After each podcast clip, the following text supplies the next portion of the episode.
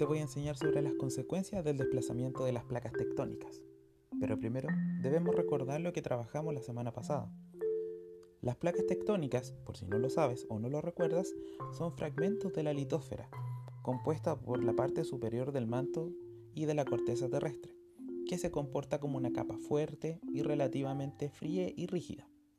Ahora bien, el movimiento de las placas tectónicas provoca alteraciones en la superficie terrestre, especialmente en las zonas donde éste interactúan. Las zonas de contacto entre las placas las vamos a denominar límites. Dependiendo de la dirección del movimiento de las placas, pueden existir tres tipos de límites de placa. 1. Límite convergente. El límite convergente es cuando las placas se acercan y chocan, lo que produce, generalmente, que una placa se introduzca por debajo de la otra.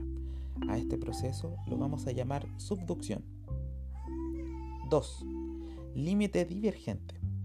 Ocurre cuando las placas se separan y éstas generan un ascenso del magma que está bajo la superficie, lo que ocasiona una renovación del material de la corteza terrestre.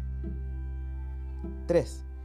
Límite transformante cuando dos placas paralelas se deslizan horizontalmente entre sí, provocando sismicidad como resultado del roce entre ellas.